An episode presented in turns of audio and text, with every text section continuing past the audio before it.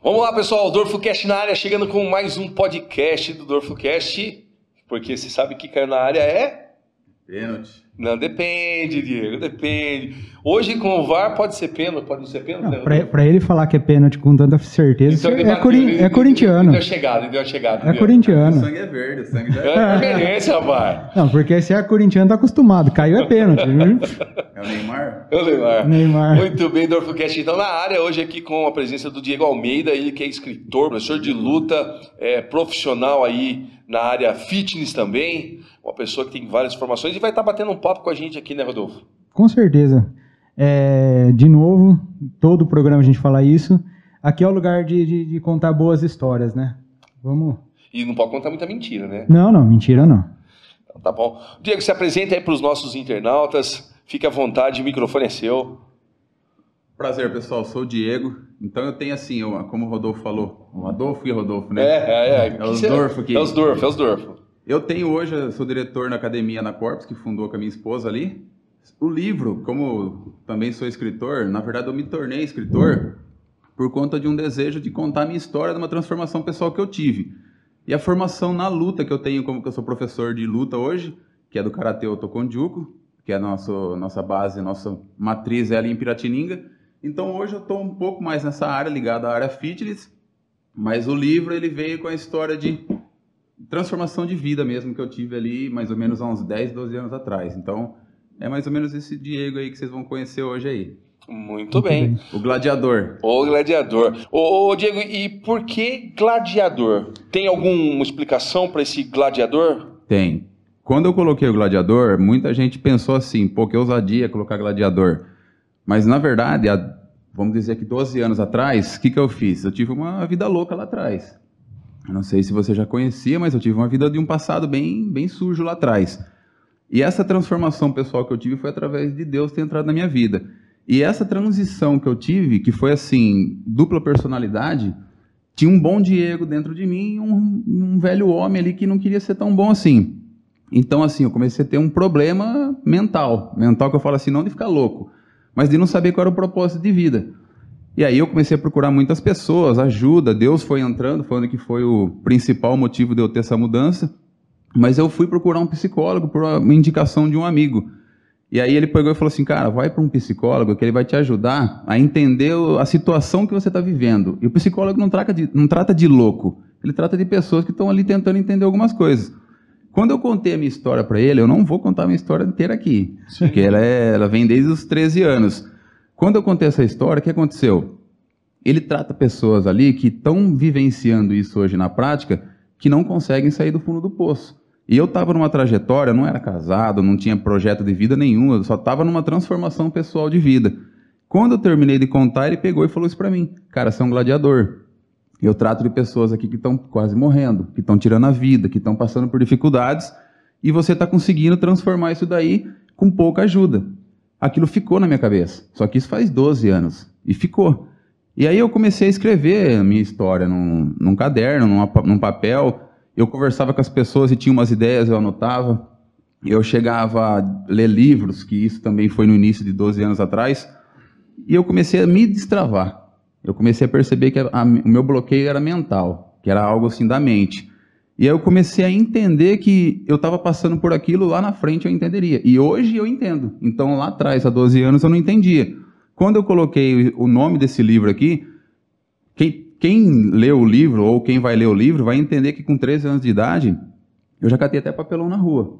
Já fui vendedor de droga, pra você ter uma ideia. Eu vou abrir aqui um pouco aqui pra vocês entenderem, porque hoje eu sirvo a minha vida como exemplo, e não, ah, que vergonha. Pra mim, hoje não, não é mais, mas já foi. Mas eu tive um passado muito sujo, muito mesmo. E como eu tive esse passado bem sujo, eu coloquei ele, tá nesse livro primeiro aqui. Tem um monte de história que eu vivenciei aqui, que hoje eu consegui ressignificar. Mas a história do gladiador vem dentro disso.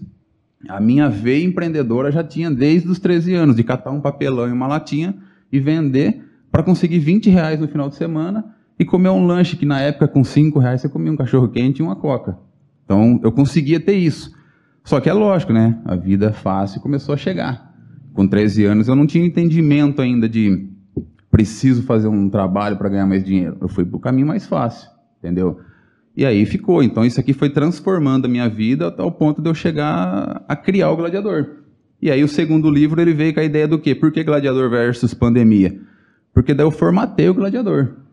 Eu aceitei isso. Eu falei, não vou dar ouvido para críticas, para as pessoas que vão chegar em mim e falar alguma coisa. Pô, tá se achando, o cara começou ontem. Comecei ontem para quem me conheceu ontem, entendeu? E aí eu fiz isso, fiz Gladiador versus pandemia, porque a pandemia, para mim, foi uma escola. Para muitas pessoas foi, lógico, tivemos perdas também, mas para mim foi uma escola gigante, gigante mesmo. E, e, e Diego, você, você, falou que você, é, é, a sua transformação, vamos dizer assim, você se tornar hoje a pessoa que você é, é um exemplo para muitas pessoas, começou quando você tinha 13 anos de idade. Nessa época que você foi procurar o psicólogo ou não? Não. Com, do, com até 12 anos eu morei em Areópolis. Jogava bola, jogava no departamento de esporte de Areópolis. Meu sonho era ser jogador de futebol. E tinha muito, muitos testes lá, que levava para a Associação de Botucatu, daí conseguia alguns, alguns lances ali para ir jogar. Mas era 12 anos de idade. Eu vim morar em Lençóis. Com 13 anos, eu conheci uma outra galera, diferente da que eu convivia. Eu sempre fui uma pessoa humilde, simples, é, inclusive tive muito complexo de inferioridade por me sentir assim. Eu quis mudar isso daí tendo atitude. Eu tinha medo, por você ter uma ideia. Eu gostava da luta desde quando assisti o Van Damme, que meu pai colocava nos filmes com 7, 8 anos, mesma época que jogava futebol. Aprendi a gostar das duas coisas nesse, nesse período. Mas eu tinha medo de arrumar confusão na, na escola. E com 13 anos, a primeira oportunidade que eu tive de ter atitude de um cara que era o mais assim considerado da escola, eu fui para cima dele e porque ele queria bater num amigo meu que era mais, mais coitado, vamos dizer assim. E eu fui para cima dele e falei que ali não, agora não. E eu vi que o cara pisou para trás. Aí veio um que em mim? Se achar um pouco, né? Eu falei, pô, é atitude que precisa. Então eu comecei a ter atitude. E aí, com 13 anos, eu conheci uma outra galera que era da pesada. Eu tenho amigos presos, tenho amigos mortos. Então, assim, conheci uma galera que eu falei, esses caras me aceitou.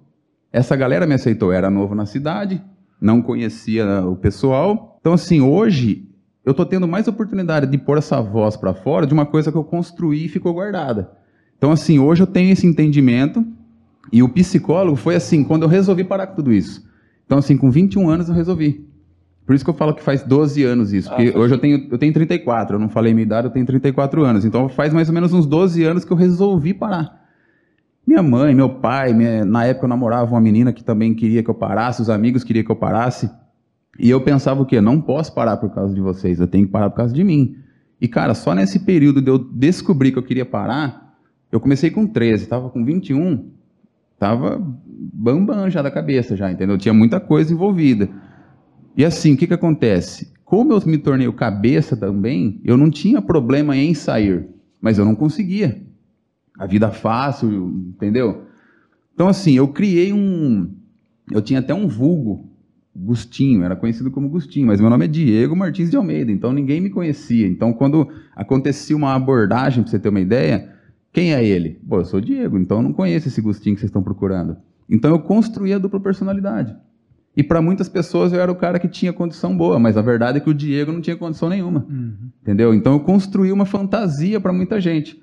E para eu quebrar tudo isso? Aí foi onde que entrou o problema na cabeça. Eu falei, nossa, ou eu vivo uma farsa para o resto da vida, ou eu agora conto para todo mundo que eu sou de verdade. E desde então faz 12 anos que eu estou contando isso. Por isso que eu fiz o livro, que eu sei que o livro chega a mais pessoas. Isso aqui que vocês estão fazendo eu acho de muita importância por conta da iniciativa, de chegar também a, a mensagem de outras pessoas também. E aí eu fui, com 21 anos eu resolvi parar por conta minha eu já estava assim decidido e eu fiz, cheguei nos, nos, parceiros e contatei eles, olha, é o seguinte, a partir de tal dia eu tô fora. Não, não vai, você não vai conseguir, você vai voltar. Eu falei, cara, tô determinado, eu vou sair acabou. E eles achavam realmente, e eu também tinha esse medo. Falei, eu, eu, trabalhei na usina, no mesmo período, eu com lembro, 18 eu anos. eu lembro de você trabalhando na usina. Com 18 anos, meu pai, cara, pode falar aqui abertamente ou não? Ah, pode. Eu fui preso, fiquei cinco dias preso com 18 anos. Eu fui em Pederneiras com uma coisa nada a ver. Mas aí acabei sendo preso, eu e mais quatro pessoas. Tentaram forjar a gente com mais coisas para ficar preso. Pagamos advogado, o advogado tirou a gente num período de carnaval. E, assim, fiquei cinco dias. Em cinco dias eu conheci três lugares diferentes. Um que foi em Pederneiras, outro numa cidade de Havaí depois no CDP de Bauru. Eu achei aquilo tudo louco, sabe? Eu comecei a pensar assim, falei, caramba, meu. Ou eu saio, tô em cima do muro, ou eu viro realmente um bandido, ou eu paro com tudo isso daqui e dou tchau para tudo isso. Mas, cara, a minha vida era acordar 10 horas da manhã, descer e ficar até meia-noite, duas horas da manhã e tal. E a vida minha era aquilo ali. Então eu comecei a perceber isso daí. Quando eu decidi parar, eu queria que todo mundo parasse. Deus entrou na minha vida. Quando Jesus entrou na minha vida, eu pensei o seguinte: eu falei, cara, eu preciso transformar a vida deles, como chegaram em mim. E quando eu cheguei nessa galera, eles estavam tipo, não tem o irmão do PCC que costumam falar, começaram a, a zoar. Ah, oh, virou irmão, virou irmão, mas era irmão de igreja que eles estavam querendo tirar uma onda. E eu sempre fui um cara muito encanado, muito assim, de arrumar confusão. Então eu percebi que eu ia arrumar confusão com os próprios caras que eu andava. E eu parei com isso e falei: Ó, tô lavando as minhas mãos. A partir de hoje, vocês sabem onde eu moro. Vocês quiserem falar comigo, vocês vão até a minha casa. Do contrário, vocês nunca mais vão ver aqui. Mas agora eu vou para outro lado.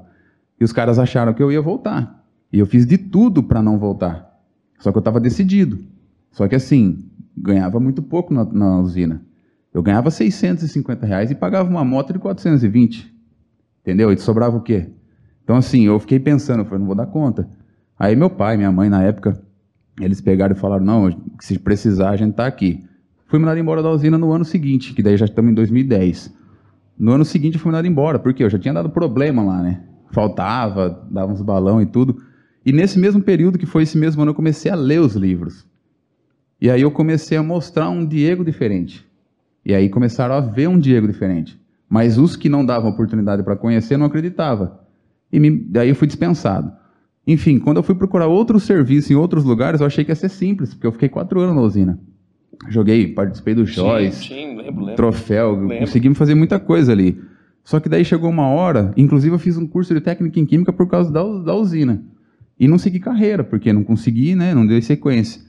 E aí, quando eu fui procurar serviço no, nos próximos períodos ali, Todo mundo falou não para mim por conta do antecedente criminal. Aí aquilo veio o inimigo, né? Vamos falar assim, o inimigo veio bater forte na minha cabeça depois. Veio bater de frente comigo. Aí, você não é nada. Quem é você? As pessoas não vão nem te dar apoio. Nem emprego você vai conseguir. E aí fui na Lutipel, Luarcel, Luarte, é, uma empresa de, de Bauru que trabalha com telefonia, que eu fui indicado por um amigo que estudava comigo na época na, na, no Química. E aí ele pegou e falou, Diego, eu sou líder lá, eu vou sair, eu vou indicar você, e é, é chacal, é indicar e você entrar. Passei com mais quatro pessoas, cheguei no final e era eu que ia ser o, o escolhido. De repente ninguém me ligava, aí eu fui procurar saber, era porque a Vivo não autoriza contratar alguém que tem antecedentes. E já fazia seis anos daí, porque isso aí já foi passando um tempo. Fazia seis anos que eu estava, assim, tranquilo. E eu era uma outra pessoa realmente. Só que por conta do antecedentes eu não consegui. O que, que eu fiz? Eu falei, sofri pra caramba, por quê? Porque daí chegou num período de calor, eu tinha uma bicicleta velha, porque daí eu comecei a recuperar as coisas que eu, que eu consegui com sangue, sabe, com suor. E aí as coisas que eu, que eu, tipo assim, olha como que o negócio é louco, eu consegui muita coisa. Eu andava com um carro do ano na época, tinha uma Twister 2008 prata, que era do ano, e tinha vida de chegar a gastar 500 reais numa noite na balada da Ford. E o periquito lá, conhecia a gente, tudo. Então, assim, eu cheguei a fazer tudo isso, depois chegou um momento que eu não tinha um real para comprar um sorvete de palito no, numa sorveteria da cidade. Então, assim, cheguei a passar realmente por isso, não é uma lorota. Eu cheguei a passar na frente de uma sorveteria num período de domingo, de um calor, assim, terrível, e eu olhar aquele, aquela galera, assim, tomando sorvete, eu falei, e o picolé era um real na época. Eu falei, eu quero tomar um sorvete. Aí eu lembrei que nem em casa eu tinha essa moeda. E, tipo, não vou pedir para minha mãe um, um, real. Aí aquele dia eu tava com 22 anos, falei, eu sou um bosta. Eu sou literalmente um bosta. Eu construí um cara que virou uma merda. Então agora eu vou ter que ressignificar tudo isso. Não tenho apoio, porque a sociedade, ela meio que aponta, né? E eu senti isso na pele. Eu cheguei a sentar em mesas que eu fui, assim, rejeitado, vamos dizer. E um dia, cara, eu falei assim para mim, Vai chegar um momento que eu vou sentar na mesa de igual para igual, independente do valor que a pessoa tiver na conta. E eu vou falar de igual para igual e vou negociar de igual para igual. E isso tem acontecido. Isso é para provar alguma coisa para alguém? Não, é para provar somente que cada um consegue o que quer. Mas é para mostrar que você é mais do que alguém? Não, porque eu ainda estou em busca disso, estou em luta das coisas. Mas eu já cheguei a negociar com pessoas que nunca abririam a porta para mim. Eu já cheguei a ouvir testemunhos de pessoas que passariam pela outra calçada porque me viu vindo na rua e não me conhecia. E, tipo, eu não conhecia, mas a pessoa já sabia do meu histórico. Então, assim, foi terrível. Foi aí que eu fui num psicólogo porque eu estava com dor é, de jogar futebol. Passei com um médico, um ortopedista. E ele comecei a falar para ele, cara, eu tô com umas coisas aí, meu corpo tá doendo muito. Ele falou, cara, não, não tem nada. Eu tô achando que é alguma coisa emocional. Eu falei, cara, não, não abriu o jogo para ele, né? Mas ele deve ter percebido. Ele falou, cara, procura um, um psicólogo. E aí eu fui no psicólogo da região aqui, foi onde que daí esse cara contou tudo isso para mim. Ele falou, cara, você é um gladiador. E é lógico, ele me ajudou no processo, ele fez eu entender um pouco. Mas a minha base que fez eu chegar a isso foi Deus totalmente. Se não tivesse Deus, eu teria talvez preso, talvez morto, não sei, entendeu? Mas essa é a realidade que eu tenho passado aí, entendeu? Ô, Diego, e, e, no caso, no, no, caso dessa, dessa transformação sua é, como, como, como gladiador, né? Você falou que passou pelo psicólogo, tudo, mas eu, eu, o que eu queria saber é o seguinte de você: é, como foi para você essa transformação? O que você sentiu nesse momento de transformação? Ah, o psicólogo me ajudou e agora eu vou me transformar. Como foi essa transformação para você? Dentro de você, você fala assim: não, eu preciso lutar contra isso. E, e como foi para você também é, passar por tudo que você passou e de repente expor isso num livro, expor isso hoje aqui com a gente? O, o, como foi isso para você? Como que é? Como está sendo isso para você? Foi mais ou menos assim. O que, que aconteceu? A época que aconteceu isso foi quando inaugurou o Parque do Povo, o Guarujá ali. Foi, quando, foi nessa época. Então não tinha muita gente que frequentava lá à noite. Ali era o lugar que era meu refúgio. É onde que quando eu estava assim desesperado, tentando descobrir quem era o Diego de verdade, porque uma parte de mim queria ser uma coisa boa. Sempre tive um coração bom. Mas tinha uma outra parte que queria arrumar confusão, que queria cobrar todo mundo que um dia tirou, que me rejeitou. Então tinha aquele lado que o inimigo queria fazer que eu fosse aquele investimento que o inimigo fez em mim ainda existia. Eu tive que renunciar. Então foi uma renúncia total. Eu tive que, pra você ter uma ideia, eu me lembro de parar assim, um dia à noite, tarde da noite, o carro ali naquele parque do povo e não ter ninguém, e eu gritar ali. Falei, eu não quero mais essa vida, sabe? Gritando comigo mesmo, eu não quero mais essa vida, eu preciso construir ela. Mas quem é esse Diego que vai construir? Aí foi onde eu me mergulhei com autoconhecimento. Aí eu tive pessoas que me ensinou um pouco sobre o que, que é Jesus, o que, que é Deus, o que, que é adoração e não a religião. E aí eu comecei a ser um cristão de verdade. Eu comecei a.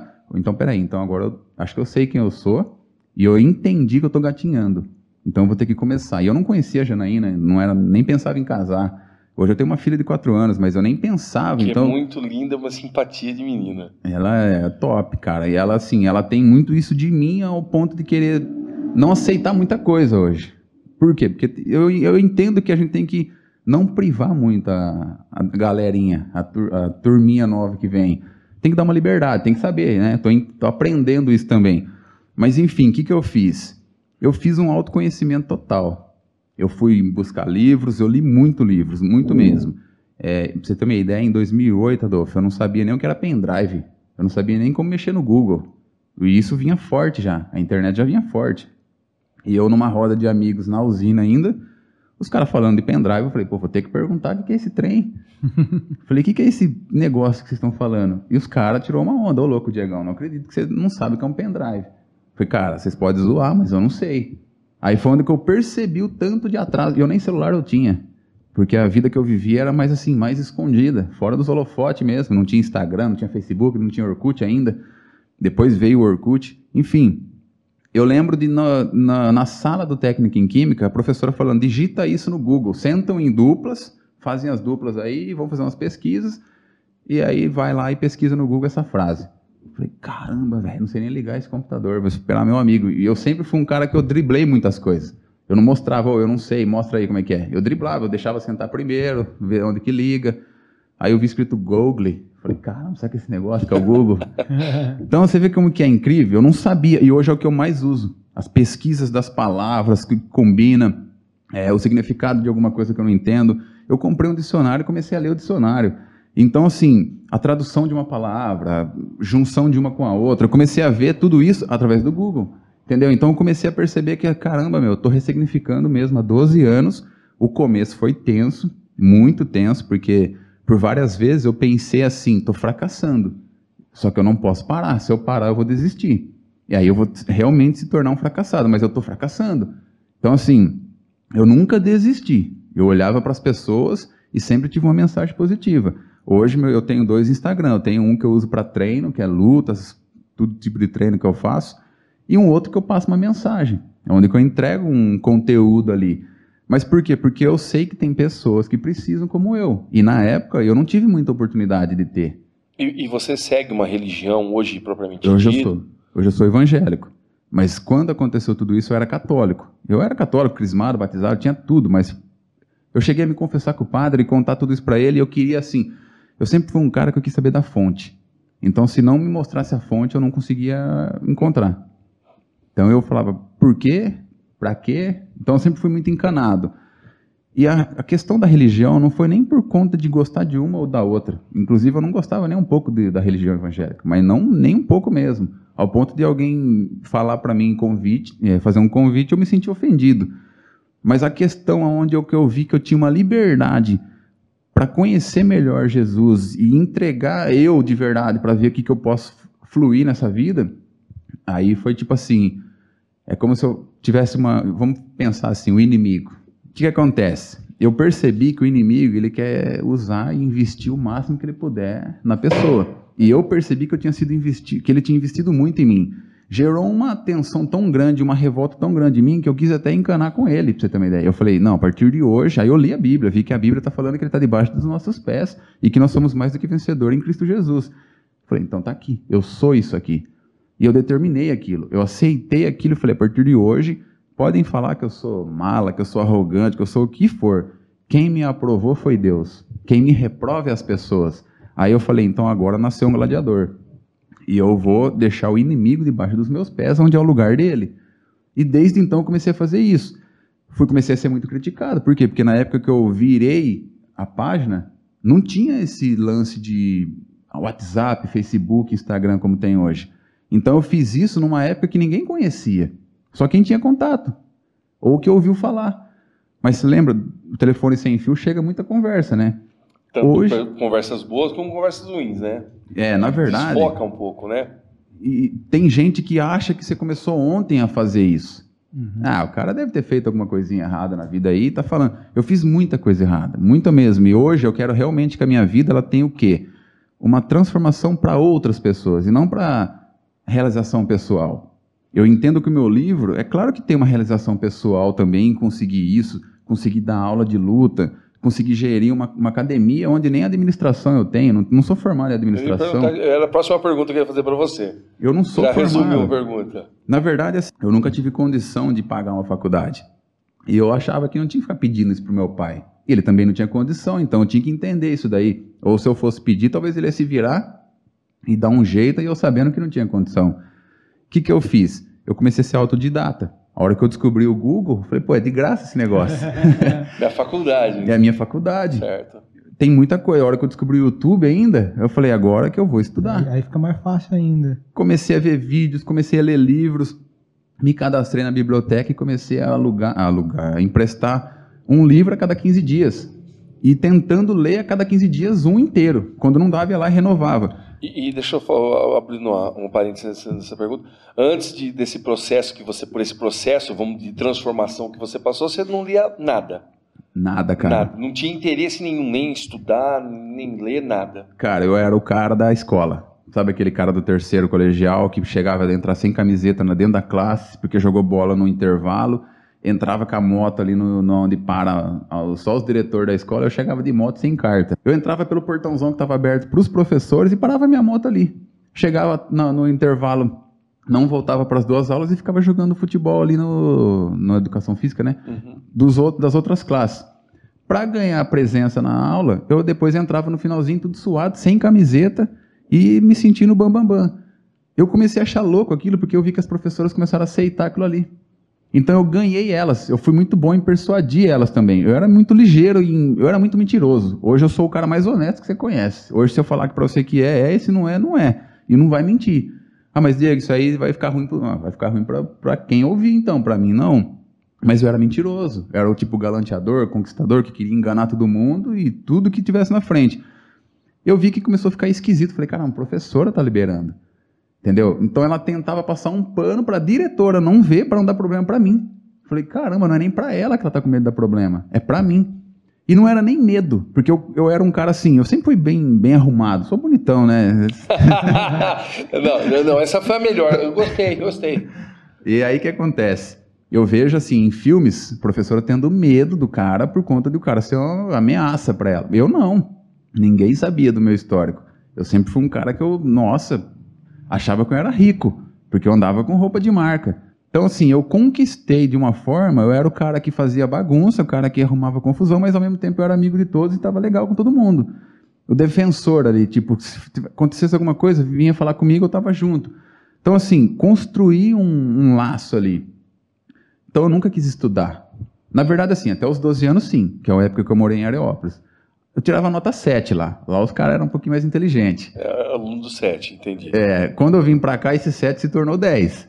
Aí eu falei, opa, então aqui eu tô um pouco melhor. Só que, cara, eu estudei com alguns caras, assim que eu. A primeira vez que eu cheguei na quinta série, que eu tava na quinta série nesse período, eu estudava na quinta série A. Eu vim para cá e fui pra quinta D. Aquilo para mim já foi um negócio terrível. É, rolava esse negócio. Rolava. Rolava. rolava. Pô, da quinta A fui pra quinta D. Eu comecei a fazer. A professora pedia para fazer uma tarefa, um trabalho de escola, eu fazia maquete. Eu, eu era aplicado. Eu fazia, pô, fiz uma maquete. Não, mas não precisava tudo isso. Pô, virou lá, levou para diretoria, ficou em exposição e tal. Quando eu comecei a descobrir que enforcavam aula para jogar bola, eu entrei no meio e fui. Aí, cara, acabou. Não queria mais estudar. Eu lembro das matérias, no dia que a professora estava passando a matéria, que era aquela que eu precisava hoje, para escrever o livro, sabe? Que você fala, caramba, isso aqui é interpretação de texto. Se eu tivesse ficado naquela aula. Hoje eu falo pro meu irmão, meu irmão nunca teve problema nenhum. Meu irmão é um cara tranquilo, é mais novo que eu trabalhar na Bracel, eu falei, cara, se eu nunca tivesse feito nada, eu ia ser o cara da internet, eu ia estudar marketing digital, e hoje é o que eu tenho procurado fazer. Mas assim, autodidata ainda, entendeu? Então assim, que você falou de estudar. Aí eu via todo mundo falando que nessa época aí, cara tem que estudar, fazer um Enem e conseguir fazer uma faculdade. Eu falei, cara, não sei nem o que é Enem, não vou nem procurar saber, que eu não quero fazer a faculdade. Então, se para ir para a faculdade tem que fazer esse Enem, eu não quero saber. E deixei quieto isso eu comecei a ver uma galera indo para a faculdade quando acabou. E eu não. Hoje eu vejo esses caras sendo alguma coisa. Só que depois de tudo isso que eu passei, eu vi que eu consegui chegar também aonde eu quero sem ter que ir para esse processo. Não estou falando que eu sou contra estudar. Inclusive, eu sou a favor de estudar. Eu não sou a favor da escolarização. A pessoa que vai para se escolarizar, ganhar um diploma, eu acho que ela está perdendo tempo. Mas a pessoa que vai realmente para fazer valer a pena aquilo ali e ganhar oportunidades, porque não é só aprender, Aí sim, aí eu sou a favor. Mas eu sei que tem gente que vai só para ganhar um diploma. Sim, pegou. A pessoa realmente vai para a faculdade com o intuito apenas de pegar o diploma, sair de lá, tô com o diploma, vou ver o que eu vou fazer agora. Sim. É, é óbvio que isso aí vai para uma discussão até em outro nível, né? Mas é, o que a gente vê na escola hoje é muito é, colocar na média. É. Você pega alunos bons, você traz para a média, você pega alunos ruins, você põe na média. Aí, como eu falei, entraria até num, num outro patamar de discussão. É... Mas assim, o que as pessoas têm que ter na cabeça é: eu preciso ir para a escola porque eu posso estar perdendo oportunidades lá na frente. Exatamente. É o que você falou. É aquela aula que eu precisava que, que hoje, eu preciso hoje, né? Que hoje é tem que correr atrás. É, é aquela aula que fez falta para mim hoje. Isso. Exatamente. Hoje eu não teria deixado de fazer as aulas enforcado, que eles chamam, né, para matar a aula para jogar futebol, por exemplo. Eu era fascinado em jogo de bola.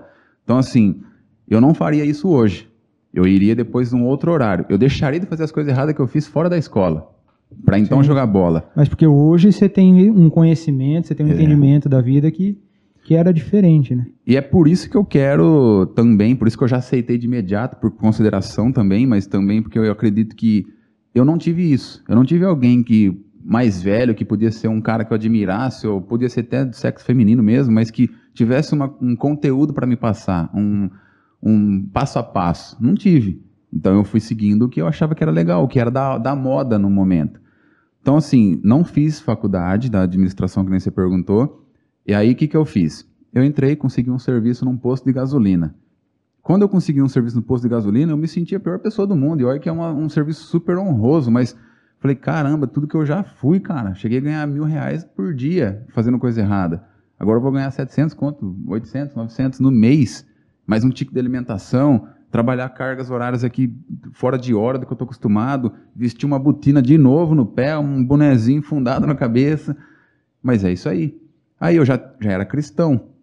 Então eu comecei a não reclamar e eu precisava desse dinheiro. Eu já estava quebrado, entendeu? Por isso que eu não queria nem namorar. Falei, cara, não, primeiro eu tenho que começar a conhecer eu. eu primeiro eu tenho que me paquerar. Tenho que descobrir quem eu sou para depois me apresentar para os outros.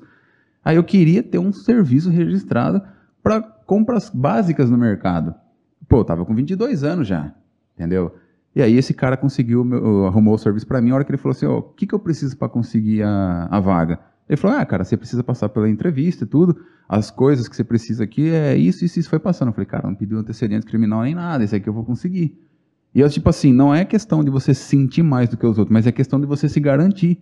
Então eu fui, fiz a minha entrevista, passei pela várias etapas que eles têm, tive que ir para Agudos, que a empresa tem 17 redes aqui é, na região, fora, e veio para Lençóis. Quando eu consegui serviço, um amigo meu que também me ajudava nessa área de Diego, a gente veio de uma vida louca. A gente quer fazer mudanças, a gente quer fazer a diferença na vida agora. Então a gente tem uma vida diferente para construir. Tem gente que não. Tem gente que vai comer um lanche depois de uma igreja, depois de um culto, depois de uma missa, e vai embora comer um lanche e vai para casa. E eles, se eles fizerem alguma coisinha errada, no máximo eles vão voltar para onde eles estavam. A gente vai voltar para onde nós estávamos, que é um caminho totalmente torto, um caminho desaceito. Então eu busquei muito, busquei de verdade, procurei conhecer tudo sobre a Bíblia. Então, assim, chegou nesse período aí, eu consegui esse serviço. Aí, dentro desse período que eu estava em um ano trabalhando ali, um outro cara me chamou para ser sócio com ele no lavador. Eu falei, cara, sou quebrado. Só que ele viu uma liderança em mim que eu não tinha visto ainda. E ele é mais velho. Você não se enxergava. Não né? enxergava. Aquilo que você falou. Às vezes é, você não tinha esse conhecimento do, que, do potencial que você tinha. Até as próprias professoras, às vezes, você falou, elas defendiam eu da, da, da diretora ou coisa parecida, mas elas defendiam porque elas viam esse senso de liderança que você tinha, que podia ser benéfico para você, para elas naquele momento, para a classe em si, Sim. do que transformar talvez você num inimigo delas e que talvez ali você não fosse ajudar. Entendi. Até mesmo porque essa liderança vai para os dois lados, né? Transformando Sim. em inimigo, elas poderiam perder a classe toda. Né? Também, também. É. Eu, hoje eu vejo por isso, hoje eu vejo. Só que assim, criei muita inimizade depois, porque eu não tive essa inteligência depois que eu parei com a escola. Ai, desculpa. Eu não tive essa inteligência depois que eu parei com a escola, porque eu vi que eu podia ter. Pô, eu ganhei amizade delas quando eu era aluno. Por que, que eu não continuei? Entendeu? Eu podia ter conseguido isso. Lá na frente era elas que eu ia recorrer. E eu não tive, eu não. não, não aquele lance da é, que eu falo o emocional. Eu não depositei nada na, na, conta bancária emocional delas. Eu só retirei, entendeu? Sim. Então, assim, quando eu estava nesse posto, o cara que estava comigo lá, que esse é meu amigo, ele falou assim, eu falei, cara, por que, que eu tô aqui? Eu preciso, tenho, tenho que trabalhar. Mas eu não estou entendendo, eu estava com vergonha. Só que aí eu comecei a ver que as meninas, que, pô, era 22 anos, eu não Bonitão, tinha... né? Bonitão, fartão. Coitado de mim eu vi que assim, cara, agora eu tô aqui trabalhando, servindo. Mas eu comecei a achar, eu comecei a ver que era só coisa na minha cabeça. A turma que passava lá para abastecer, a Facilpa, caminho de Facilpa, na época de Facilpa, todo mundo ali achava aquilo ali bacana até. Eu, só eu que achava errado. Por quê? Porque eu vinha de uma vida torta, né? Não queria trabalhar.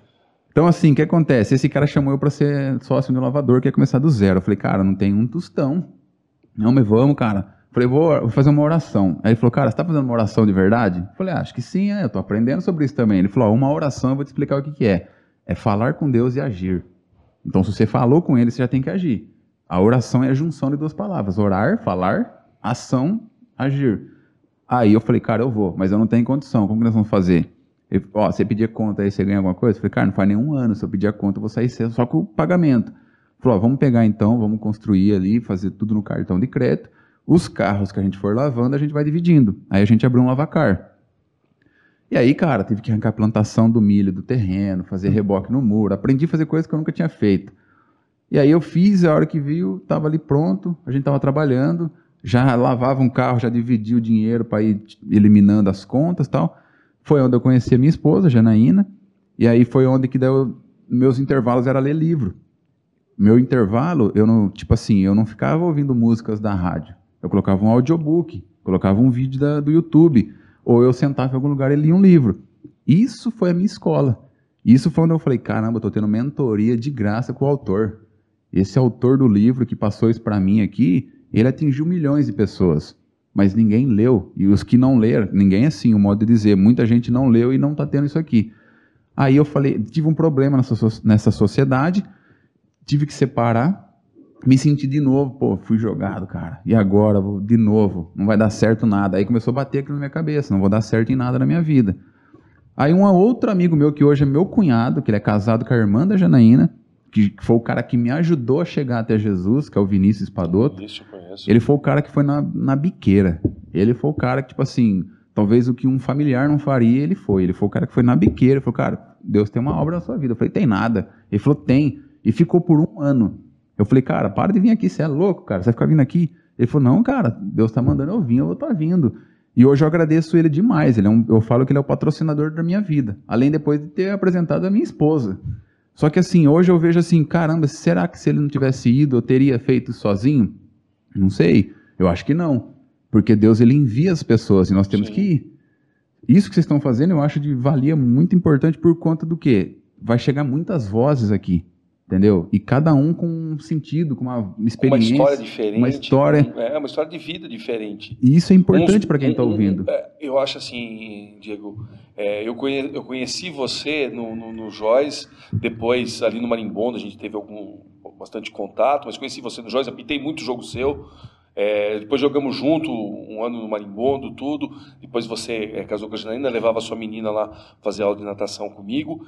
E eu falo assim, só que eu jamais, e vou ser sincero você hoje aqui nesse momento, eu jamais imaginei essa história de vida sua. É. Porque eu te conhecia assim, que você falou, menino pintoso, bom, boa pinta, menino que sempre rodeado de menininha, sempre com, com bastante Mas eu jamais imaginei esse lado, esse lado seu. Nem de ouvir falar. Nem de ouvir falar. Até porque, assim, eu, eu por mais que, que eu, que, eu, esteja no meio de esporte ali, é, são poucas as coisas que chegam pra gente nesse, desse, nesse sentido de, de de tráfego ou, ou mesmo de, de biqueira, esse tipo de coisa. A gente às vezes escuta, mas é, acaba passando em, em branco. Sim. Mas eu falo assim que é, a, a, tua história hoje me impressiona pela forma que você está é, tá contando, que, que, não é fácil a gente abrir a, a nossa vida para as pessoas. E, e, e, e, o mais importante, você ter escrito o livro, é, o primeiro, agora esse segundo livro depois da pandemia, contando um pouco da, da sua história e contando todos esses, esses esse, esse marinhado de coisas que aconteceu na tua vida dos 12 aos 22 anos, que são poucas as pessoas que teriam coragem de vir é, num, num, num, programa, num, num podcast, para falar um pouco dessa história. E quando eu, eu e o Rodolfo, a gente sentou para é, bolar o podcast, no caso o Rodolfo teve toda a, a principal iniciativa, mas me chamou para estar junto com ele aqui. Eu falo, a gente imaginava escutar muitas histórias hilárias e hoje é, a gente fez é, algumas gravações do, do, do, podcast e você é a segunda pessoa que, que vem aqui hoje que me impressiona pela, pela, pela, por ser novo, por ser um menino de 34 anos, considero menino ainda, só porque eu sou um pouquinho mais velho, mas eu falo assim, é, e ter passado uma outra pessoa aqui também que, que, que, que contou uma história de vida que assim a dela é, ela por ter pouca idade a pessoa por ter pouca idade tem uma história muito ligada a Jesus a, a as pessoas e quem assistiu o podcast vai saber de quem eu estou falando e, assim, uma história diferente da outra, de pessoas que hoje procuram um, um caminho parecido.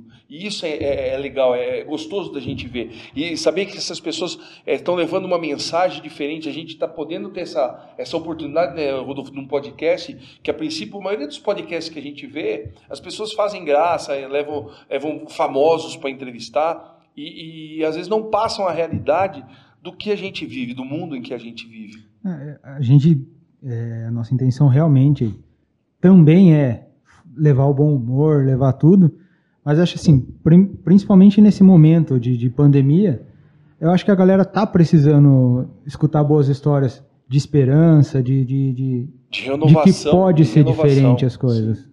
Eu acho que, que você é um grande exemplo de renovação de, vamos dizer assim, como diria um, um, grande filósofo, de renascer das cinzas, de ser uma fênix mesmo, e realmente renascer das cinzas. Se você sair, como você disse, de um lugar que te levava lá para baixo, e que, lógico, dava um, um poder econômico bom, mas que espiritualmente, é, como, como pessoa, não te trazia felicidade nenhuma na tua vida. Que hoje a gente vê você, eu vejo você e, e, e, falo, você está aqui hoje porque realmente é uma pessoa que a gente sente que é um exemplo de, de, de personalidade, é um exemplo de pessoa que está passando a tua, a tua mensagem e que essa mensagem vai chegar num, em outras pessoas e que talvez vai ajudar muitas pessoas a falar assim, nossa, eu preciso dar um up na minha vida. Mesmo que, que, que ele não, não, não chegou, por exemplo, num, num, nível de criminalidade ou coisa parecida, mas que às vezes está ali na casa, de repente, ah, não tem esperança nenhuma, quem sou eu para viver na minha vida? E de repente escuta a tua história e fala assim, cara, eu sou muita coisa, eu tenho que dar um up mesmo na minha vida, eu tenho que partir para coisa diferente. E, e, e, isso, é, quando a gente teve a ideia do, do, do, podcast, a ideia era essa, né, Rodolfo? De contar a história mesmo da vida da gente, de contar é, o que a gente tem de valor, o que a gente pode é, passar para essas pessoas. E eu acho muito importante a tua presença aqui hoje, cara. Obrigado, eu agradeço. Eu acho que você falou tudo isso aí, é realmente essa ideia. Você não sabe o tamanho do negócio que vocês vão fazer. Eu imagino que assim, a, a internet abriu a voz, mas Deus deu a voz, entendeu? Então, quando você abre essa oportunidade, você falou dessa, dessa pessoa que veio antes aí também teve essa história. Cara, eu acho que é isso que nós precisamos, e a internet entregou isso aí pra gente. Antes eu tinha que bater de bicicleta de uma vila para outra para encontrar um amigo e, cara, tô, tô precisando de ajuda. Mas o que, que você tem? Às vezes o cara não tava lá, e aí? Perdi a viagem. E, e ela, essa pessoa, diferente do, do que que você começou, ela foi uma pessoa que ela foi para ajudar outras pessoas. Ela é muito conhecer jovem. Ela, ela foi conhecer realidades novas, levando a palavra de Deus, levando um, um Jesus para essa, essas, fazendo é, oração, fazendo, é, dando aula, ajudando com alimentação, ajudando no dia a dia. Das... Eu falo assim, quem é, vê o podcast dela também vai gostar muito porque são histórias totalmente diferentes, mas que tem uma mesma linha, levar para as pessoas algo diferente. E essa é a nossa intenção, poder levar para as pessoas essa voz, essa, essa comunicação. Eu falo que eu tive assistindo muito podcast esses últimos dias para a gente ter uma noção do que é o podcast, de, de como funciona alguns podcasts. E a maioria das vezes a gente vê cara, o cara fazendo uma gracinha, levando um, um, comediante, levando um. Não que a gente não vá fazer isso, a gente tem Sim. a ideia de trazer outras pessoas é, também. Diversificar, né? diversificar muito. Porque eu falo assim, que a ideia é a gente trazer histórias de vida. O comediante ele vai ter, ele vai fazer a graça, ele vai brincar tudo, mas ele vai ter história de vida para contar. Inclusive a gente já tem até um comediante aqui de Lençóis que hoje não mora mais em Lençóis, mas que é um excelente comediante, um dos primeiros meninos que me levou a conhecer o, o, o stand-up comedy. E isso, eu falo assim, é, a história dele é muito legal. Ele fazia vídeos no, no, no, YouTube que ele levava uma mensagem romântica, não tinha nada a ver com, com, com o que ele fazia em cima do palco. E eu comecei a falar, viu, peraí, mas você não é humorista? Ele falou, também. Então, é legal ouvir a tua história e saber, assim, que o Diego foi um cara que ele, realmente, ele foi atrás daquilo que ele queria, que era ser uma pessoa é, melhor, uma pessoa diferente. Como você disse, eu sempre tive um coração bom. Mas às vezes naquele momento é, o teu coração não, não ajudou você a ser. Você era bom, mas estava no caminho errado. É, eu acreditava assim. Eu já acreditava em Deus, né? Lógico, mas eu sabia que eu estava sendo um cara errado com Deus. Então o que, que eu imaginava? Que eu era o defensor da lei, que eu era o super-herói dos mais fracos. Que eu queria ser assim. Eu sou o justiceiro. Então eu, era fanático para arrumar briga na rua. Graças a Deus eu nunca tive problema com brigas, mas assim, porque Deus me protegeu. Porque hoje eu falo, cara, poderia ter perdido a vida numa dessas. E assim, tive contato com armas, pra você ter uma ideia. Eu tive a minha própria arma. Então eu tô falando abertamente isso daqui porque eu, eu não tô mais importando se eu vou ser massacrado por isso. Eu entendi que Deus ele tem um propósito. E ele ativa isso em você quando você ativa a identidade. Então, você, na verdade, você ativar a identidade clarifica um propósito. E quando eu ativei a minha, começou a clarificar os meus. E hoje eu sei que, tipo assim, além das coisas que eu tenho como compromisso, né? Que hoje eu sou gestor, diretor de uma academia que não era nem minha. A minha esposa que tinha isso daí, que é a continuidade que você perguntou. Desse lavacar que eu peguei, eu não tinha 50 reais para dar de, de aluguel pro cara. E esse cara não confiava em mim, não conhecia, né? E por conta do Vinícius, o cara pegou e alugou. Aí eu falei, cara, quanto que é o aluguel? Aí ele falou o valor da época. Eu falei, cara, eu não tenho 50 reais para te dar agora. Mas se você confiar em mim, os primeiros dinheiros que eu fizer, eu vou te dar. Aí ele confiou ali e tal, a hora que viu, deixou. Eu, primeiros quatro dias eu lavei todos os carros sozinho. Não peguei ninguém para trabalhar comigo para poder fazer o dinheiro. Em quatro dias eu falei, cara, tá aqui o dinheiro. Ele falou, não, faz o seguinte, me dá todo dia 20. Aí, a hora que eu vi, eu estava com o lavador por três anos, levantei meu nome, as pessoas chegavam lá, eu trabalhava de regata por conta do calor, lavar no carro, né? Já tem a tatuagem aqui. Aí eu percebia, né, que as pessoas olhavam por braço, ficava meio assim, e eu ressignificando todo momento. Falei, cara, eu que sou o Diego, pode confiar, vou deixar o carro aqui, você vai vou lavar fazer isso e tal. Comecei a ganhar a confiança da galera, que eu comecei a lavar carros de empresários aqui em Lençóis, que deixavam a carteira com 200 reais na carteira, cartão de crédito, porque confiava. Mas eu também fiz isso em três anos. Eu não tinha 50 reais para dar de entrada. Depois dos três anos, eu vendi o lavador por 10 mil, porque eu fui comprando todos os equipamentos, financiando, pegando dinheiro no Banco do Povo. Eu já fui um cara errado, mas eu nunca sujei meu nome. Então eu conseguia crédito. Aí eu comprei todos os equipamentos e vendi para o dono do posto, que é o cara que me alugou o próprio, que me arrendou tudo que ele tinha. Eu comprei os meus e vendi para ele mesmo. E aí fui cuidar com a Janaína do negócio que ela já tinha. Que era um negócio de dança, porque eu já dançava, né? Que eu também sou dançarino, eu sou um cara. Bailarino, ele é bailarino. sou um bailarino aí. Mas um bailarino que não dança balé, porque o bailarino, sim, você sabe, sim, né? Sim. É o cara que dança. Enfim. Parei você um pouco. Dança o quê?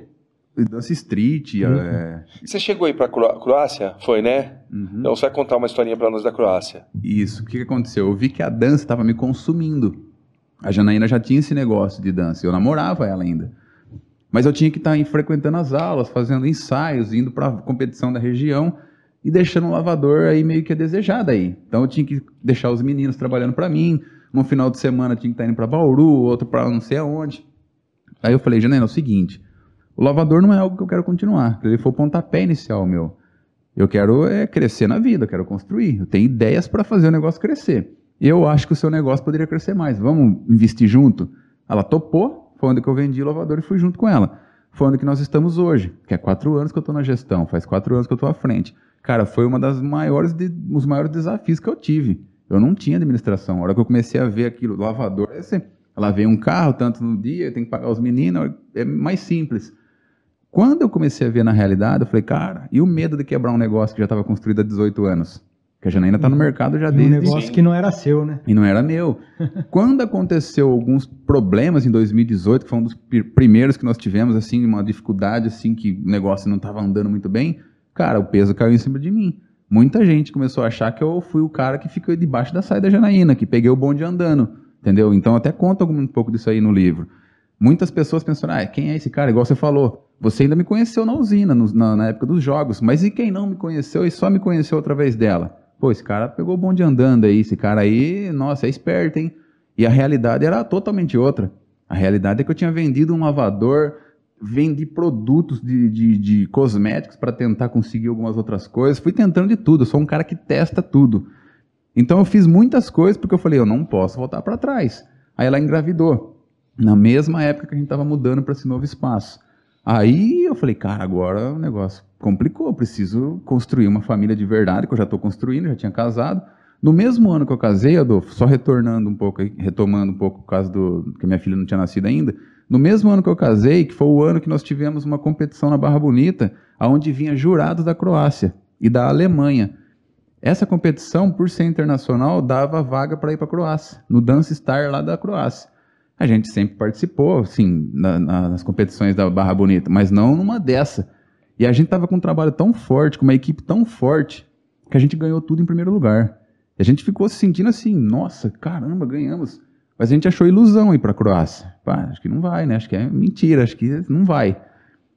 De repente, casei no, mês de abril, fui para Lua de Mel, lá no Jericoacoara, Ceará. Ah, é, Ceará, então. É. É fogo. Aí peguei lá na, na, na, na, lua de mel, a nossa secretária trabalhando aqui, pô, vocês passaram, deu tudo certo, vocês têm que fazer, passar, tirar passaporte, fazer isso. Nossa, não acredito. Quando nós chegamos, a gente teve um mês que nós voltamos da lua de mel. Cara, nós vendemos pizza.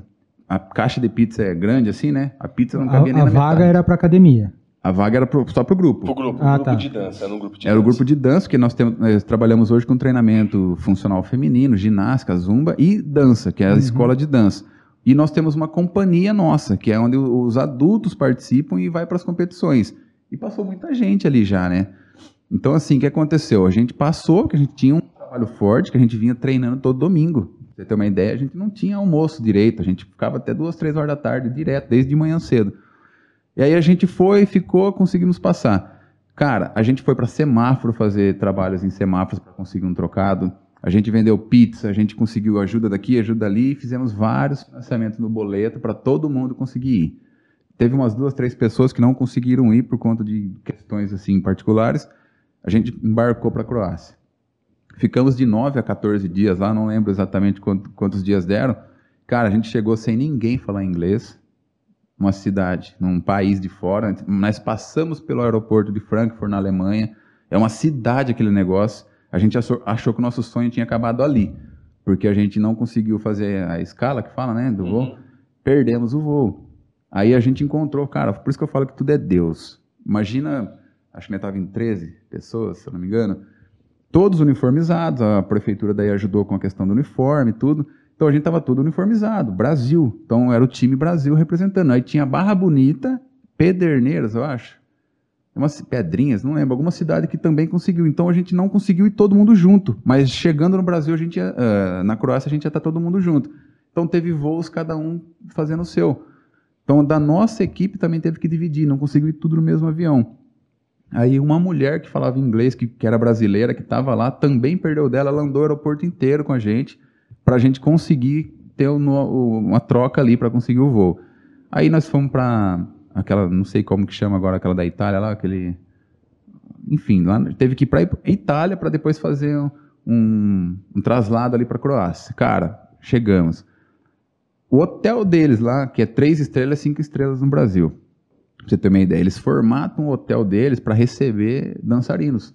No próprio hall, assim, você pode dançar pode colocar uma caixa de som, eles são preparados. E, se, e, veio 22 países. Cara, tinha gente de todo canto. Tinha gente da Romênia lá, pra você ter uma ideia. Então, assim, eles estavam, África do Sul, Romênia, de vários países, tinha 22 no total. Só que em alguns era grupo, outros eram individual. A competição era geral. Então, todos tinham que se apresentar na competição. Mas dependendo da, da nota que você tivesse nessa competição, você era convidado a participar do Dance Star Night, que é um, um canal televisivo que tem lá. Aí é outro nível. E só desses 22, pensa que é 22 países, mas porém só 16 coreografias. Porque, por exemplo, nós somos um país, mas nós levamos três coreografias. Então cada país tinha mais coreografias. Uma delas que nós levamos, que é o Apocalipto, que é um trabalho em cima de um filme, cara, conseguiu vaga. E a gente foi lá para esse Dance Star Night, que valia 10 mil euros quem chegasse em primeiro lugar. É lógico, nós não conseguimos, tinha gente de nível assim, cara, de televisão. Então, assim, foi em 2015 que nós conseguimos isso daí. E aí, cara, transformou mais uma vez a minha vida numa questão que eu falo, cara, eu conseguiria isso? Não conseguiria, não precisou de tanto dinheiro. Precisou de, de correr atrás das coisas, entendeu? Precisou, no caso, mais de iniciativa do que do dinheiro propriamente dito. Da vontade de querer ir, lógico, o dinheiro ajudou você a ir, mas se você não tivesse essa vontade, não tivesse desejo de ir batalhado para para poder ir, você não teria ido. E, e, e, conquistou coisas que nunca cons, con, conseguiria pelo outro caminho, né? É, não conseguiria, não, é, não é seria nem lembrado, porque eu realmente enterrei um velho homem. Eu construí um novo homem a partir daquele momento.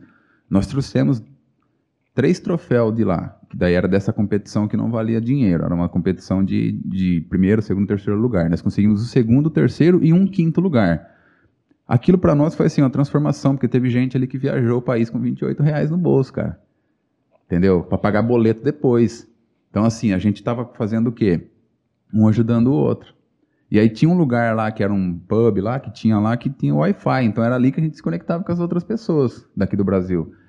Então, assim, foi uma, uma trajetória que nós vivenciamos e para mim foi bem marcante por conta de ter sido o mesmo ano do meu casamento. E dois anos depois minha filha nasceu e, e a academia continuando, então é bem isso que tem sido. E, e nessa, nesse caminho todo aí, quando entra a luta? A luta, desde quando eu tinha sete anos, que eu já jogava futebol, meu pai assistia os filmes do Van Damme. Era arrancada pra todo lado. Eu pegava o meu irmão mais novo e já ia pro E batia nele. Ia é porque eu tive um irmão mais novo também, então eu sei como Você funciona. sabe como é que é. E a gente começava a treinar. Só que meu pai também não tinha condição de ficar pagando para eu treinar. Então eu assistia muito, eu ficava assistindo várias vezes e ficava testando os golpes. E, cara, eu, por incrível que pareça, é mais uma, uma cena que eu falo que você consegue, porque eu não tinha nenhum professor para me ensinar, era novo, gostava do futebol, achava que com 12 anos eu ia ser jogador profissional. Pra você ter uma ideia, não existia o Diego dos Santos. Eu achava que eu ia ser o Diego do futebol, porque não tinha. Quando eu vim para cá, minha vida virou totalmente diferente, porque daí eu entrei nesse mundo do crime. E aí o futebol já virou segundo plano. Mas até os 12 lá em Areópolis, que era uma cidade menor, né? O departamento investia na gente ali então era uma, um sonho. A luta entrou nisso daí porque eu continuei, então eu sempre gostei, eu alugava filmes de luta quando eu podia. Aí a primeira oportunidade, quando eu conheci alguém que sabia lutar, falei, cara, não tem como você ensinar eu, eu sei algumas coisas. Começou assim, ainda adolescente. Então tudo que a gente fazia relacionado à luta, eu sempre fui aquele cara que não passava problema na briga. Sempre tive uma, uma confusão, eu acabava me saindo bem. Só que eu também sabia que aquilo era uma coisa assim na época de gangue, né? Você ia pra Facilpa, você arrumava confusão com 10, 15 junto. Entendeu? Depois que entrou esse lance de armas, começou a não ter mais isso, e aí arrumou confusão. Aí que acontece? Eu treinei alguns tipos de lutas e nunca me graduei em nenhuma delas.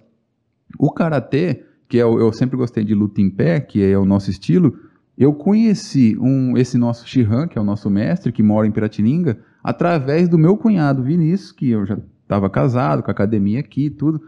Ele tinha ido embora para lá. Ele falou: Diego, cara, tem um cara aqui que dá para cons conseguir um projeto aí com vocês.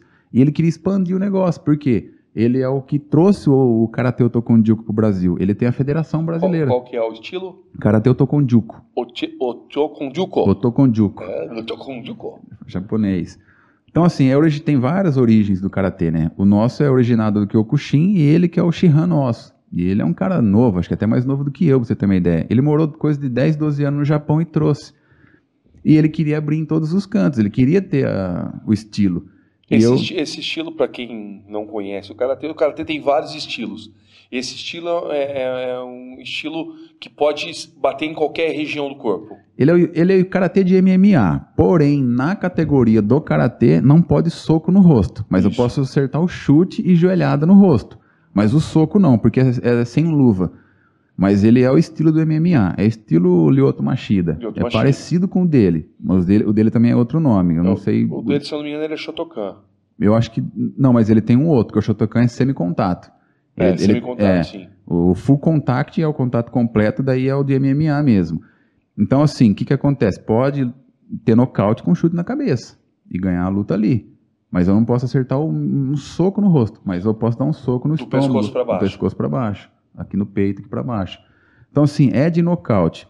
Eu tô, eu sou graduado na segunda marrom. Agora em junho de 26 eu vou fazer para preta. Você ter uma ideia, para eu pegar uma segunda marrom, não é só fazer um exame com um, um o nosso não tem catar, o nosso é Quirron. Eu tive que pegar cinco caras para lutar, cada um com um minuto e meio. Só que antes disso eu tive que fazer 500 exercícios, 100 de cada. É tipo para matar você. A intenção não é nem se você vai ter técnica nesse dia, é se você vai aguentar cinco lutas. Eu saí com sangue pro queixo porque eu tomei, não pode, mas às vezes acontece. Escapa, né? Cortou, eu, cara, eu, eu quase não ficava mais em pé. Eu tinha que terminar cinco lutas. Meu, eu tenho foto do kimono, eu peguei três faixas preta, um marrom e um verde. Esses foram cinco os caras que eu tive que enfrentar. Isso foi em dezembro do ano passado, para pegar a segunda marrom. E eu já estava dando aula. Por quê? Aqui quem veio foi o sensei Flávio. Ele que iniciou, ele que é o meu sensei e o Shihan nosso, que é o geral. Na pandemia, cara, eu já dava aula quando ele, ele não podia vir, eu que substitu, substituía ele. Todo esse período que ele ficou. A pandemia também complicou para ele. Ele não conseguia vir de Piratininga para cá mais e parou. Quem assumiu foi eu. Mas eu assumi num pior momento, né? Porque pandemia, então, mas como eu já tinha academia e sempre gostei disso, falei, cara, tudo bem, eu, eu continuo. E desde então eu estou nisso. E agora que eu vou fazer essa da preta aí, que é agora é em junho. E Só que essa da preta agora eu tenho que fazer todos os exames, desde a branca até a marrom, menos as lutas. Eu tenho que fazer todas elas e passar. E se Deus quiser. Não vai passar Aí sim. eu passo. Com certeza. E aí que entrou a luta. Eu fiz outros estilos, mas nunca, nunca me graduei. Porque eu, como eu sabia lutar, eu, eu, vou abrir aqui. Tinha aquele lance de, pá, vou treinar com outro, entendeu? Tinha esse lance. Como os caras que vieram do Karatê de fora, então tá. Porque não que tem um lance de não quer aprender com aquele cara. É que às vezes você tem um estilo diferente do que o outro tá treinando. Eu Ou... dou um pau naquele cara, o que, que ele vai me ensinar? já pensou? é, já, já, eu já vi é, acontecer algumas coisas parecidas com isso dentro do esporte. Ô, ô Diego, e agora voltando um pouquinho no, no, no gladiador, saindo um pouquinho da, das lutas, uhum. é, eu queria saber qual que é a diferença do gladiador do primeiro gladiador, do primeiro livro que você escreveu, e desse gladiador versus a pandemia. É, quem, o, o que a pessoa que lê vai encontrar nesses isso, livros? Isso, isso, bem formulada. Aqui está resumidamente o que eu falei para vocês. A uhum. sua história, a história do Diego. Com 13 anos iniciando. Por quê? Aqui tem a ideia de quando eu catei o papelão na rua. Pra gente, ah, isso. Aqui tem a história de quando eu comecei a pegar papelão na rua com uma carriola velha. Aquilo foi o quê? Foi a galera da, da, da rua. Vamos pegar um papelão, uma latinha e vender e comprar uma linha de pipa? Eu não soltava pipa, mas eu fui no embalo deles. A hora que eu vi, eu falei, caramba, então já tinha uma veia empreendedora ali. E eu não sabia. Mas eu vi aquilo e falei, cara, isso aqui pode ajudar meus pais com dinheiro. Eu conseguia ganhar mais ou menos uns 120 reais no mês. A minha intenção era ter 20 reais por final de semana para comer o lanche, como eu falei, mas eu conseguia ganhar ali uns 120, que na época era alguma coisinha. Então essa é a história que eu conto, falo dessa história também da transição que eu conheci a galera, que eu tive essa influência errada, que eram pessoas bacanas, mas que tinham um caminho errado, uma influência negativa. Falo disso, falo dessa transição, na época que eu não conhecia o pendrive, aonde que eu trabalhei nas Vilor, as experiências que eu tive isso, as dificuldades que eu tive enfrentando isso quando eu transformei, quando eu decidi não ser mais esse cara, não é fácil. Tem muita gente que olha para você e já descarta Com no certeza. olhar. Então essa é a história. Aqui tem, cara, tem quando eu me conheci com Deus, as mensagens, eu, eu de verdade, eu falo assim que quando eu pego para ler, o livro fala comigo, porque eu falo, não foi eu que escrevi. Eu acho que foi, eu até brinco, brinco não, na verdade, acho que é uma realidade total, que é Deus que entregou essa mensagem para mim e só queria que eu colocasse no papel. No papel. E isso ele ah. pode fazer com qualquer pessoa, não é o Diego. Sim. É quem está disposto a fazer. Então tem muita mensagem assim de como que eu entendi isso. Agora, o gladiador, cara, foi tipo assim, versus pandemia, porque realmente eu enfrentei uma pandemia com um negócio gigante. Pra você ter uma ideia, se eu mostrar a foto de um ano atrás, nós tínhamos oito pessoas abaixo de nós. Hoje nós estamos com três. Sim. O negócio está diferente, reformulamos ele precisou ser reformulado, né? Eu entrei numa mentoria que eu faço bastante curso assim online em fevereiro. E em março entrou em foi março, começou março, a... isso, março. Em fevereiro eu estava fazendo o curso, acordando às 4h59 da manhã para fazer um, um, curso, uma mentoria, que tinha umas lives e tal. Em março começou a pandemia. Se eu não tivesse entrado nessa mentoria, eu tinha boas ideias na cabeça, mas eu não tinha coragem. Eu tinha atitude, mas eu não tinha coragem de colocá-las para fora. Então juntei tudo isso com esse curso que eu fiz. E esse cara destrava muitas coisas em cima disso. Cara, quem que é? O Pablo Marçal. Ah. E o Wendel Carvalho também. Só que o Pablo Marçal foi a ideia real, assim, que eu... Tem um, um lance que os empresários costumam chamar de downsize.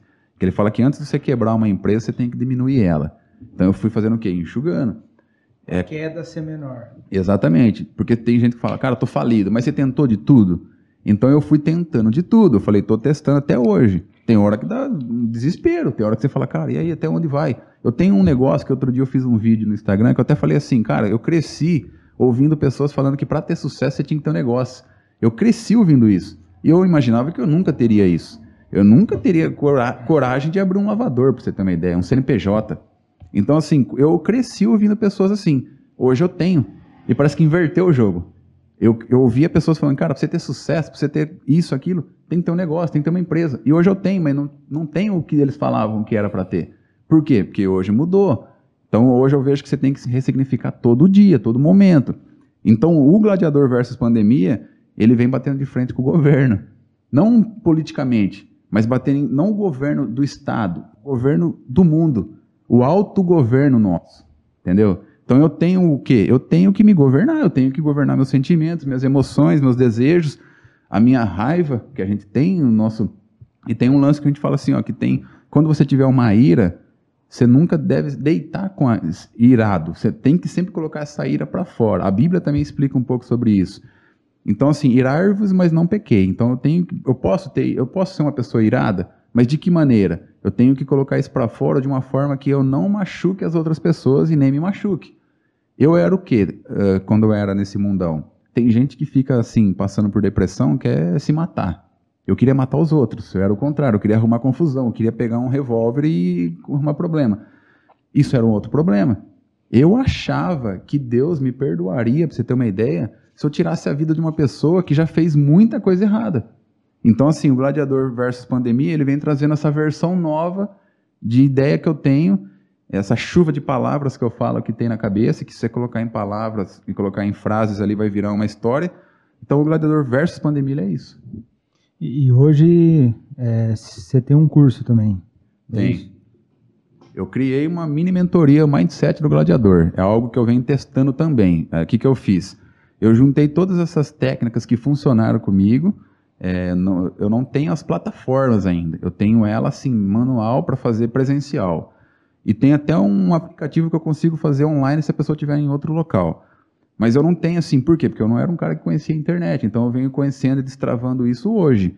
E aí eu não tenho as parcerias também para descobrir qual é os meios. Então o que, que eu fiz? Eu criei isso tudo por computador ali, deixei tudo as tarefas, imprimi os, as coisas como ferramentas, como tarefas, e criei esse, essa mentoria, uma mini mentoria Mindset do Gladiador. E é, eu, é o que eu acredito que pode ajudar, independente se a pessoa teve um problema no meio do crime, porque eu, pra você ter uma ideia, eu tratei, já cheguei a atender amigo assim que teve problema de se encontrar com ele por conta de ter separado da esposa. Entendeu? Então tem coisas assim que eu vejo que como assim conheceu Jesus? Por que Jesus e tal? Então eu tive pessoas que também eram desse meio que chegou, eu era, cara, eu era a cabeça do negócio, abaixo de um outro cara que não vou citar nomes, mas é abaixo de outra pessoa. E eu tive outros que passaram por nós. E um dia um cara chegou em mim e falou assim: Ah, oh, que legal, você tá indo na igreja tal. Eu falei, cara, você também tem que ir. Ah, mas tá ligado, né? Eu sou eu. Eu falei, você é o seu o quê? Se eu voltar a quem eu era, você não era nada. Então, para começo de conversa, você tá pensando que você é quem por conta do quê? Aí o cara parou para pensar e falou: pô, realmente, você não é um cara que nunca fez nada de errado, começou a ir na igreja, é aquele cara santinho que é mais fácil falar. Você é o cara que vivenciou de verdade. Depois esse cara começou a ir na igreja, ficou um bom período, depois teve um outro problema e enfim. Então eu tenho hoje isso para ajudar por conta de eu entender que para mim funcionou. Entendeu? Então essa é a história do gladiador. Cara, eu vejo, é, acompanho pessoal de, que fala de empreendedorismo tudo, e, e o, o que eles sempre batem na tecla, é para qualquer um que você perguntar é, se você quebrar hoje, para onde você volta? Então, é, é importante também essa troca do mindset, porque se você quebrar hoje, você não precisa voltar para onde você estava. Você Sim. pode voltar para o lavador. Exatamente. Você tem pontos é, para voltar. Então, se uma pessoa que, que tem esse conhecimento de empreendedorismo, uma pessoa que cresceu, é, é, evoluiu, vamos por assim, né, no conhecimento, que buscou conhecimento, quando ela quebra, a volta dela é mais fácil. Sim. Tá? Isso, até voltando lá na, na, na, questão da escola, é algo que deveria ser ensinado. Sim. Desde, Dentro desde, da escola, né? o cara tem que entender. É, como você falou, é, para ser bem sucedido, eu tenho que ter um negócio. Em casa nunca foi assim. Sim. Para eu ser bem sucedido, eu tinha que passar no concurso público. Entendi. Meu pai é funcionário público, minha mãe é funcionária pública. Meu irmão, eu falei, não, eu tinha um irmão mais novo, eu tenho um irmão mais novo ainda, é que hoje eu não posso bater nele. É, ele é até mais forte que você, por isso ele, ele é policial. Ah, então deixa Não dá para bater nele. É, mas assim, pra gente, ser bem sucedido era prestar um concurso. Sim. E eu vejo na minha esposa que era totalmente diferente. Minha esposa, com 12 anos, trabalhava num bar do vô dela. Saía todo mundo e deixava o bar para ela cuidar, entendeu? Entendi. Então ela sempre teve essa veia é, do, do, empreendedor. E eu sempre falei para ela: vamos ter um filho? Vamos ter um filho. Mas você vai ensinar essa parte. Eu não quero criar um filho ensinando ele que o negócio é ser funcionário público. Entendi. Eu quero ensinar um filho ensinando para ele que ele tem que correr atrás das coisas dele. Se ele prestar um concurso público, beleza. Só que eu não quero ter, tipo, ter um filho frustrado porque tentou o concurso a vida inteira e nunca passou. Sim. Ele tem que entender que se ele prestar um concurso e não passar, Ele vai dar os pulos dele, ele vai. Tem outros caminhos, é. outras ramificações que ele pode chegar lá na Até frente. mesmo para se esforçar depois, se quiser passar um, num concurso. Mas... Diego, bom, bate bola, rapidinho. Se você quiser responder, beleza, responde. Não, Se não quiser responder, você só fala passo. Eu não vou repassar de novo, não. Aí você Passo. responde. hum, o que, que você gosta de fazer nas horas vagas? Cara, nas horas vagas, até lavando louça. Que eu sou um cara que lava louças. Não, mas nós somos. O Rodolfo é casado também, filho. Se ele falar que não lava roupa na louça na casa dele, não lava louça na casa dele, não lava roupa, ixi, filho, a hora que ele for embora daqui, ele apanha na casa dele. Eu lavo de novo. Eu lavo de novo, duas vezes. Ó, na, hoje, como eu sou pai, né, cara, que eu acho assim que é uma realização totalmente pessoal para pessoas, né? Vocês também são pais, vocês sabem do que eu tô falando. Aí eu sou pai de quatro só. Ah, então, então você já... então eu sei. O Adolfo é pai desde 93. Nas horas vagas, ó, eu leio livros, então assim, eu procuro estar tá ocupando todo. Eu sou um cara bem assim, que a hora que eu vejo que eu tô ocioso, eu tô procurando alguma coisa para fazer. Então, lavando louça, eu ponho um vídeo ali para estar tá ouvindo. É, tô sentado em algum lugar, vai esperar alguém, tô com um livro, tô lendo um livro. Os filmes que eu procuro assistir junto com a minha esposa, todo filme que eu vou assistir, mesmo que seja uma comédia, um terror, alguma coisa, eu tento aprender alguma coisa do próprio filme. E de me desafiar me desafiar. Tipo, quando eu tô na internet, no Instagram, algumas coisas assim, eu procuro sempre fazer um treino diferente. Eu procuro fazer o meu corpo ser diferente, ter um desafio onde, tipo, quebrar a procrastinação. Eu acredito que dá para a mente ela ela domina sobre o corpo, mas também você consegue ativar a mente através do corpo. Então, nas horas vagas eu procuro fazer bastante isso, me divertir com a minha filha, né, pedalar, fazer umas aventuras. Como eu sou um cara que hoje eu posto bastante coisa na internet, então eu costumo postar até meu lifestyle, tá com ela brincando, fazendo alguma coisa. Então eu procuro fazer isso também para mostrar para alguma pessoa que tem que fazer com todo mundo e não só se beneficiar, beneficiar também as pessoas junto. Bacana. Uma característica que você gosta no Diego? Um gladiador aí. Resumiu fácil. Tá, um defeito do Diego. Cara, já tive muitos defeitos, tenho muitos defeitos. É, não seria, não sei assim olhar, mas talvez ter passado por muito complexo de inferioridade. Então, talvez ficar esperando a aprovação dos outros. É recente que eu descobri que eu não preciso esperar a aprovação dos outros. Então, talvez seria isso. Legal. O que você não suporta nas outras pessoas? Falta de palavra, falta de compromisso. Eu sempre falo que aquele lance dos três mosqueteiros. Antigamente, naquela época, assim, trazendo essa analogia, o que falou está falado, não precisa ter que escrever. Então, por exemplo, eu sou muito de que falar para mim, eu vou seguir realmente aquilo. E às vezes eu me frustro porque eu falo, caramba, eu falo, você falou, eu segui. Então, assim, não suporto mentira. A pessoa mentir para mim, eu prefiro que ela fale a verdade na minha cara e me machuque, mas mentir para mim me incomoda. Legal. É, é um medo do Diego. Um medo? Cara, de não conseguir chegar até onde eu quero com as mensagens, com as ideias, com o propósito. Porque passa esse medo. Isso eu quero até deixar claro isso, porque por mais que você seja confiante, positivo, vem o medo de tipo, isso eu não consegui. Então esse é um medo. Uma lembrança do Diego da infância. Da infância, cara. Eu ter perdido esse, esse trajeto de ter querer ser um jogador, sonhar com isso, ser um menino bom, um menino filho do pai e da mãe, irmão, sabe? E aí, com 13 anos, eu jogar tudo isso aí no ralo e começar a enganar todo mundo que te ensinou e fazer isso por muitos anos escondido e depois lá na frente ter que arrumar todo esse problema. Então, isso é uma lembrança que não é tão boa, mas é uma saudade. Sim. Uma mania, que mania que o Diego tem? Mania, cara, mania de bater nos outros. Mas continua ainda com essa mania. pelo amor de Deus. Uma mania, cara, eu sou muito crítico, muito exigente. Então, eu não sei se é uma mania, mas, tipo, às vezes nem me pediram minha opinião, e aí, às vezes, se me envolver, eu tenho essa mania de chegar junto. Pô, mas você chegou, então vamos fazer. Então, eu, não é todo mundo que aceita. Tá. Uma viagem inesquecível que o Diego fez. A de 2015, que veio junto com a lua de mel com a minha esposa, que foi algo que nós construímos Mas ali. Mas você não fala que foi a lua de mel, é, A Croácia vem depois, a Croácia ficou pequena. e aí, a de 2015, cara, eu fui pro Rio Grande do Sul com os amigos. é. Legal. É, um homem que o Diego acha bonito. Um homem? É. Eu ia perguntar da mulher primeiro, eu vou botar você numa cilada. É um Cara, como nós somos a imagem e a semelhança de Deus, então, todos nós. Então eu sou o primeiro aqui, o mais bonito, mas se você for também a imagem e a semelhança dele, você também vai ser lindo. Então, aí cada um vai de cada um aí. Tá, uma, uma mulher bonita. A minha esposa e minha filha. É. São duas.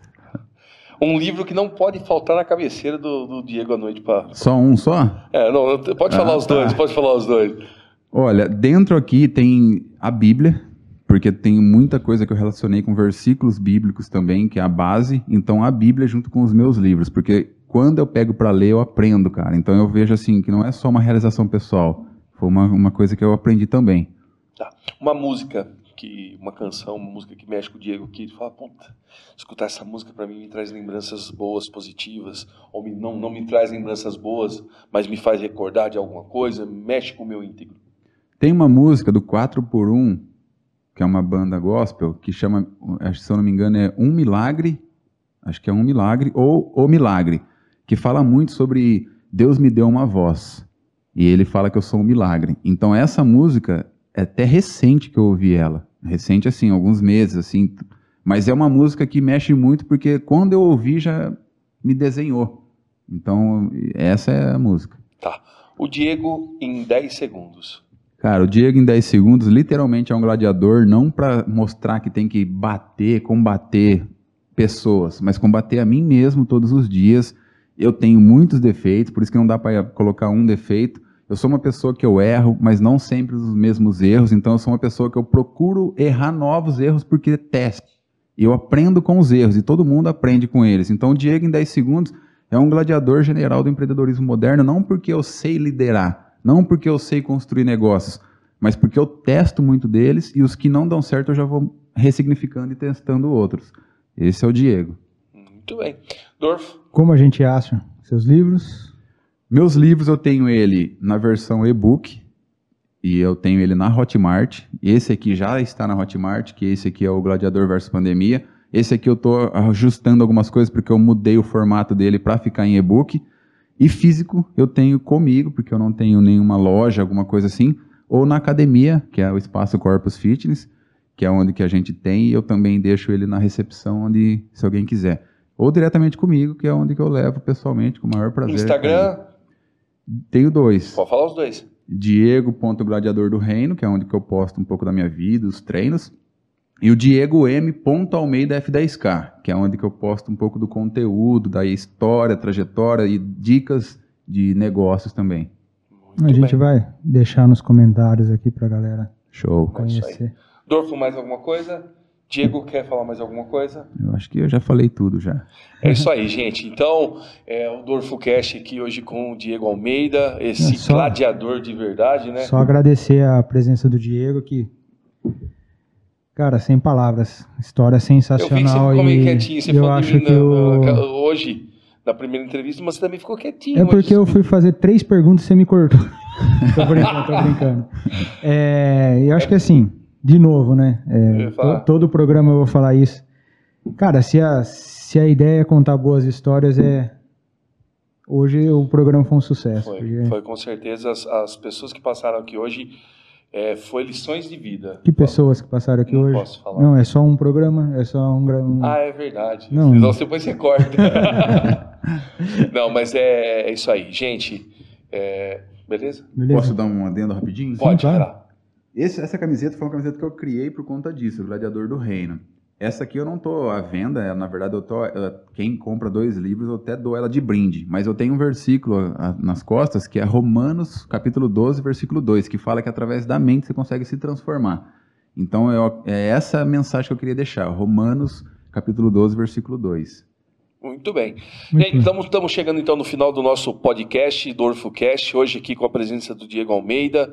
Trouxe um pouquinho da história dele e que história. Muito obrigado, Diego, pela presença. Dorfo, mais uma vez, missão cumprida, missão dada foi missão cumprida. Fala um tchau pra galera aí, Dorfo. Falou, galera. Tchau, tchau. Fala um tchau pra galera aí, Diego. Tchau, pessoal. Deus abençoe a todos. É isso aí, a Dorfo, ó, a DorfoCast. Aí. Redes sociais. É, ó, redes sociais, arroba DorfoCast, Facebook, Instagram, no YouTube, a DorfoCast. Segue a gente aí. Vem, é, quem quiser colocar pessoas indicar pessoas para contar um pouquinho da história, é só é, deixar nos comentários das nossas é, da nossa timeline, é isso, né? Nos comentários. Né? Isso. Então, Dorfcast chegando, acabou, pessoal. Muito obrigado, tamo junto. Valeu, um abraço a todos. E é isso aí. Valeu, pessoal. Valeu.